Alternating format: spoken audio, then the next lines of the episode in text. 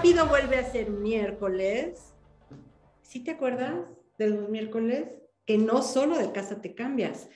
Y muchas personas me han preguntado qué significa que no solo de casa te cambias. Bueno, así como te cambias de ropa o cambias de novio. Hoy estamos aquí trayéndoles a mi súper queridísimo amigo, mentor, coach, socio director de la agencia digital Good Humans, mi querido Miguel Alfaro, hoy está con nosotros y no puedo pensar en una persona mejor que nos platique de la importancia del branding personal, del marketing digital. Yo creo que una de las primeras cosas que necesitamos para tener un marketing digital realmente bueno es el tener el coraje, la valentía, la autoaceptación y la claridad de qué tenemos que hacer, cómo y cuándo. Y para que nos des coraje, valentía, arrojo y claridad, cuéntanos de qué es lo que tú ves hoy como la parte fundamental de generar marca a través de las redes sociales y del marketing digital online. Muy bien. Bueno, pues muchas gracias por, por la, introducción. Este, excelente. Queda ya muy poco que añadir. Este, bueno, yo empezaría por platicarles un poco eh, este término, marketing digital, ¿verdad? Ya está, lo escuchamos en, con los amigos, en el trabajo, en, el, en las conferencias de, de, los gobiernos, se habla de marketing digital, está por todos lados. Pero creo que realmente pocas veces nos detenemos a, reflexionarlo, a entenderlo. Eh, nosotros que estamos en el medio, pues sí, lo, vivimos todos los días, pero pónganse a pensar, el día de hoy, pues el marketing digital eh, es cómo llegamos a la gente por medios, por canales diferentes. Y diferentes, pero desde mi óptica muy personal, mucho más importantes, mucho más relevantes. Porque simplemente hoy en día ¿quién no tiene uno de estos? ¿Quién no tiene un celular eh, a su lado? Este, o, otro dispositivo, este, bocinas inteligentes, un reloj inteligente. Estamos rodeados de, tecnología y de este canal digital. Entonces, el marketing digital, sin entrar a, tecnicismos, sin eh, revolverlos, pues es eso, ¿no? O sea, es cómo puedo yo acercar mi mensaje, mi marca, comunicarme con los usuarios, ¿no? En estos dispositivos que tienen en la mano. Y luego hay un paso adicional, porque esto, digamos, es como el marketing tradicional, ¿no? O sea, un canal en el que me comunico. El marketing digital nos da la habilidad de poder interactuar con la gente. Esa es la grandísima diferencia. Em, pues eh, no, hoy no vamos a hablar de algún canal en específico, pero pues ustedes seguramente han escuchado Twitter, Facebook, TikTok, Instagram, eh, House, todos los días están naciendo redes sociales nuevas. Pero un factor común que prácticamente todas tienen es esa inmediatez o esa facilidad para interactuar.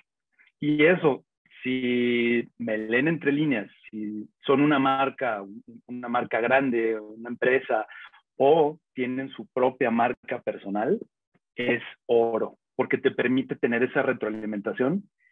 Si lo estamos haciendo bien, podamos saber instantáneamente qué piensa la gente de, nosotros, ¿verdad? Entonces es un canal em, que hoy en día no se debe descuidar para nada. Em, no, les, no los voy a agobiar con, con números, con cifras, pero en el mundo del marketing, año tras año vemos cómo eh, es una constante, un factor común. Las empresas migran sus presupuestos de marketing tradicional, eh, televisión, periódicos, radio, cada vez más están migrando partes muy considerables hacia el marketing digital. Y no lo hacen por moda, no lo hacen porque todo el mundo está ejecutando de esa forma, no, lo hacemos porque funciona porque da resultados palpables, ¿no? Entonces, em, el no estar en, algún medio digital, el no tenerlo contemplado en una estrategia, es un desacierto, así de, así de claro. Em, y bueno, yo lo que les puedo decir también en cuanto a la manera en que se comunica uno, eh, el canal que uno quiere escoger, es, agobiante también por lo mismo, ¿no? Porque es, tan grande, es tan, tan inmensa las opciones que uno tiene y por eso la importancia de hacer, eh, tener un, tiempo eh, para armar una estrategia y número uno, pues definir esto que se llama la marca personal, el branding personal, el personal branding, que, bueno, por ahí este, si, si googlean, si buscan algún libro, o sea, hay muchísima documentación, eh, todos los puntos son válidos, pero yo lo que les puedo decir que, que la esencia de tener un buen branding personal, pues es, uno, saber quién soy, y, y suena redundante, pero pues qué es lo que vendo, qué es lo que ofrezco, este, cómo me quiero comunicar yo, qué imagen quiero proyectar. En imágenes desde mi manera en que voy a hablar, si va a ser una forma muy técnica, muy seria, voy a ser juguetón, este, todo, esto, ¿no? el, armar tu, tu, tu, tu, persona, no, no tanto un personaje, sino compartir esa persona abierta, transparente, a través de algún canal. Eh, ahora, ya de una forma más estudiada, más estratégica, también este branding personal, pues tenemos que casarlo con nuestro público meta. Ahí eh, es donde a veces este, cuesta más trabajo, ¿verdad? Porque uno dice, bueno, ¿quién es mi cliente? ¿A quién le quiero hablar? El instinto es todos. Le quiero hablar y vender a todo mundo desde los niños que están este, con su primer celular saliendo la primaria hasta el señor que se acaba de jubilar. Eh, no, no, no digamos que es imposible, eh, pero sí necesitamos saber cómo le vamos a estar hablando a cada grupo diferente de personas. Ese es un elemento súper importante en el branding personal. La recomendación es pues no ser tan, tan ambiciosos de, de primeras, sino escoger muy bien eh, la demografía. Esa palabra la van a escuchar muchísimo en, marketing, pero es, bueno, le voy a hablar a, hombres, a mujeres, eh, qué rangos de edades, en, qué actividades, definir muy bien quién va a estar recibiendo mi mensaje. Exacto. Entonces, ya, es lo que decimos mi buyer persona, eh, la persona a la que voy a dirigir mi mensaje, mi audiencia, mi avatar, las personas a las que yo quiero hablar para que consuman mi producto, mi servicio, mi mensaje. Exacto. No, porque ahora es impresionante que no solamente vendemos productos o servicios, vendemos también mensajes, vendemos blogs, vendemos este, em, eh, que, que, se suscriban a nuestro canal de YouTube, que se suscriban a nuestro Instagram, vendemos podcasts, vendemos, vendemos el efecto compuesto de nuestros seguidores para que otras empresas nos volteen a ver como creadores e influenciadores de personas, ¿no? Entonces, por eso es fundamental entender, saquen su pluma y apunten a quién le quiero mandar mi mensaje, a quién o a quiénes le quiero mandar mi mensaje. Ese sería su audiencia, su buyer persona, su avatar, su cliente. Fíjate, mencionaste un, un término que usamos mucho en marketing, el buyer persona, y traten de ser lo más específico que se pueda. O sea, eh, nosotros incluso, y es una práctica común en, el mundo del marketing, el buyer persona le damos un rostro y un nombre. Sí. O sea, definimos que si va a ser una mujer de entre 30, 35 años, este, casada, con hijos, etcétera, armamos todo su perfil para entender sus necesidades, para entender lo que está viviendo y hasta le damos un nombre un nombre propio y una cara. Y de esa manera es mucho más fácil al momento de estar armando eh, pues un blog, al armar un video, al, cuando está uno generando este contenido para, para este, tus canales de branding personal, tienes claro, hasta tienes un rostro de a quién le estás hablando. Es una práctica que recomendamos y da muy buen resultado. Es, fácil de, de, recordar y de empaparse. Exacto. Y luego también tengo que pensar dónde está. Porque con ahora que estamos en un mundo sin fronteras, fundamentalmente, es fundamental saber dónde está. ¿Dónde está? Está en varios países, está en varios lugares, está en varias colonias, está en una zona específica, ¿no? Y además de que tenga mi avatar y que sepa dónde está, eso me va a ayudar a entender cuáles son sus preferencias de consumir mi producto, mi servicio o mi podcast o mi blog, ¿cierto? Correcto, correcto. No, y, en, este tema de, la zona, la geografía, un mismo perfil, un mismo buyer persona, tiene, eh, sobre todo cuando hablamos, por ejemplo, una campaña nacional o distribuir contenido para zonas geográficas muy grandes, también es importante hacer variaciones de, esta persona, ¿no? Porque no hablan igual y no entienden igual un producto, no tienen las mismas necesidades en el norte, en el desierto de Sonora, que en Mérida, ¿no? Este, son mundos muy diferentes en el mismo país. Bueno, pero la importancia, además de, de este esta marca personal, el branding personal, em, considero que, que, el valor agregado más grande, incluso que esta inmediatez y esta comunicación, es que nos permite lo que experimentamos cuando vamos a hacer y, cerrar una venta cara a cara. Porque este, pues los que hemos estado en el mundo eh, de la venta o que nos hemos topado con eso, este, pues todos sabemos que no hay nada como un apretón de manos, como sentarte con una persona, con mirarlo a los ojos, ¿no? Se puede generar ese, ese rapport, esa, esa, esa empatía, ¿no? Eh, y, y una, un branding personal puede llegar a generar algo muy parecido.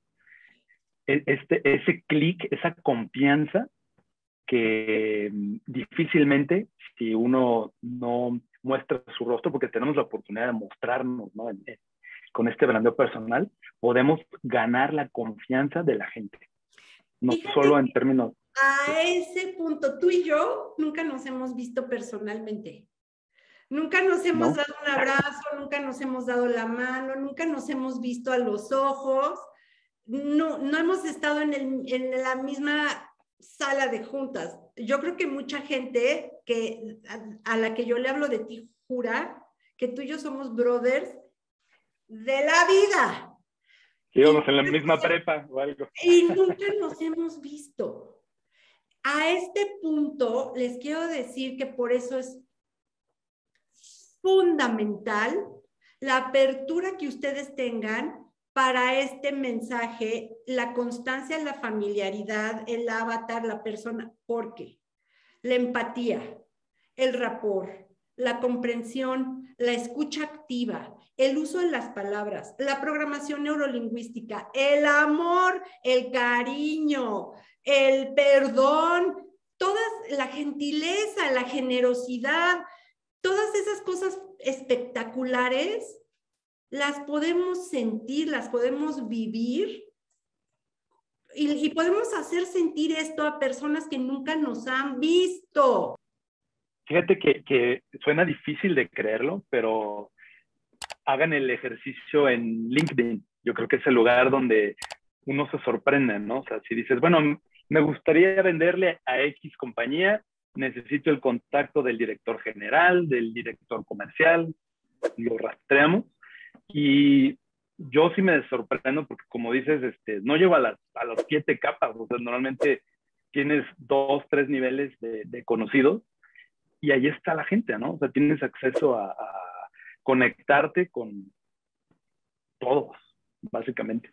Entonces vamos a hacer un pequeño resumen de, no sé en qué industria estés o para qué estás queriendo generar el marketing digital, este, si para conseguir pareja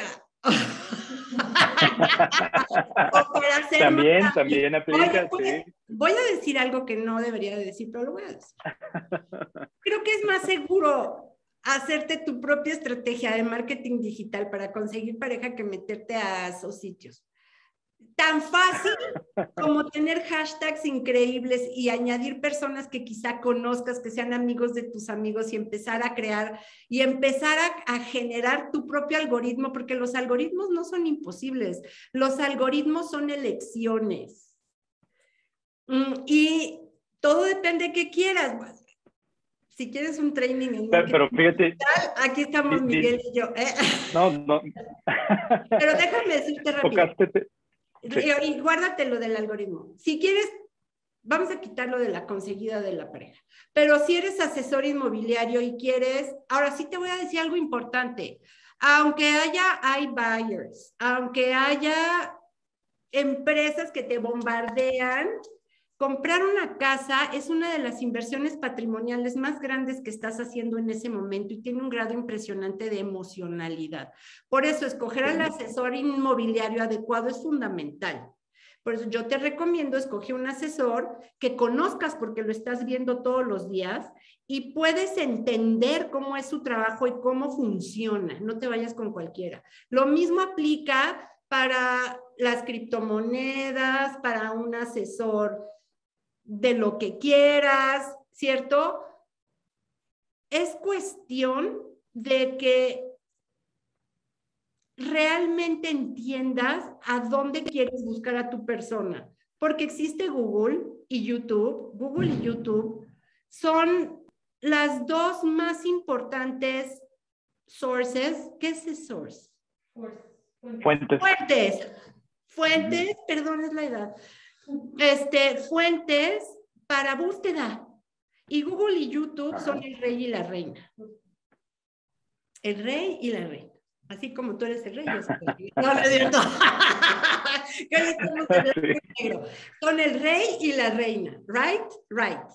Entonces Google tiene, Google dicta quién es buscable y quién no es buscable.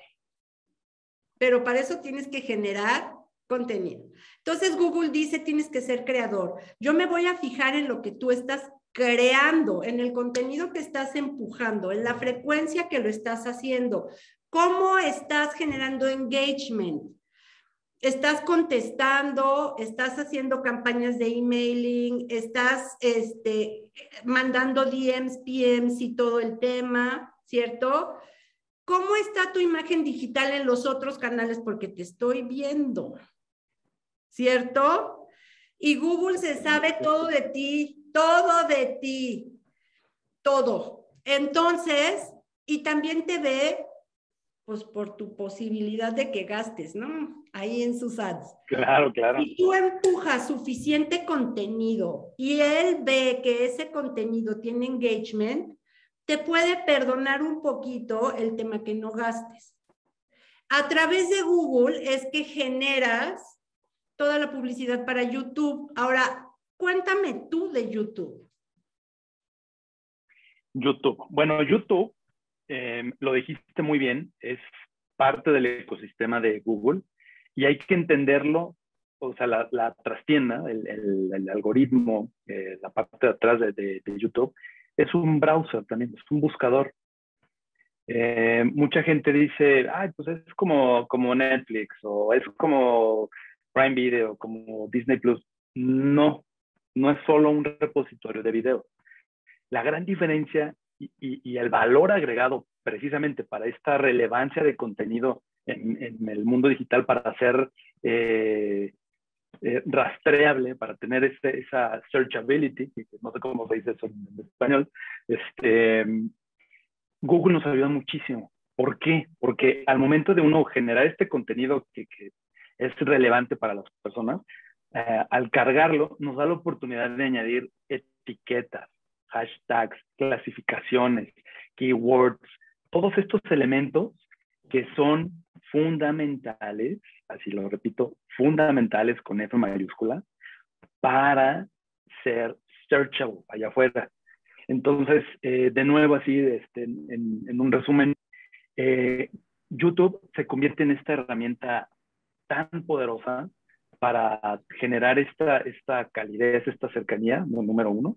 Y número dos, eh, pues es, oro molido para colarnos, para aparecer, como tú dices, que nos condonen el, pagar eh, pautas. Este, si nuestro contenido es, interesante, es relevante para la gente, este, ahí va a estar. lo va a mostrar YouTube o incluso desde el mismo Google, podemos, se llaman estas cosas los, los SERPs, este, nos podemos colar al, browser, al buscador y aparecer en primeros sitios. Entonces es una herramienta súper valiosa. O sea, lejos de pensar uno que, ay, no me gustan las cámaras, me incomoda aparecer en video, eh, pues sí, puede tener algo de cierto, pero hay que entender el valor digital que tiene el video y el valor digital que tiene YouTube en específico. Eh, digo, es todo un tema muy extenso, pero yo, yo lo que puedo dar como consejo, lo, lo más elemental, lo más sencillo, es, número uno, como decías, piensa en este buyer persona. Y número dos, piensa cómo habla, cómo buscaría el contenido, tu contenido, ¿no? Y ahí estás empezando a tocar este tema que, de nuevo, es muy extenso, el de las palabras clave, el keyword, los, las etiquetas. E, esto es bien importante porque así es como el algoritmo en la trastienda trabaja, ¿no? Funciona a través de, tener bien mapeadas estas palabras clave. Entonces, el, a, lo que quiero llegar, este, esta descripción, el título, los tags, es bien importante armarlo para que sea relevante a la búsqueda, al, al, search engine, ¿verdad? Entonces ahí sí hay que sentarnos un poco y pensar, eh, bueno, número uno, cómo es interesante para la persona y número dos, pues que este, hable en lenguaje este, de Google, ¿verdad? O sea, convertirlo en etiquetas, algunos hashtags, no abusar, eh, y que esté descriptivo, que, que eh, refleje lo que se está presentando. Y lo mismo para el video en sí, ¿verdad? Este, porque ese es uno de los obstáculos que uno se topa, o sea, cuando vas a hacer un video que dices, bueno, ¿y ahora qué, verdad? O sea, y hay mil y un cosas que considerar, que si voy a utilizar escenografía, luces, este, los ángulos. Si lo pueden hacer, perfecto, ¿verdad?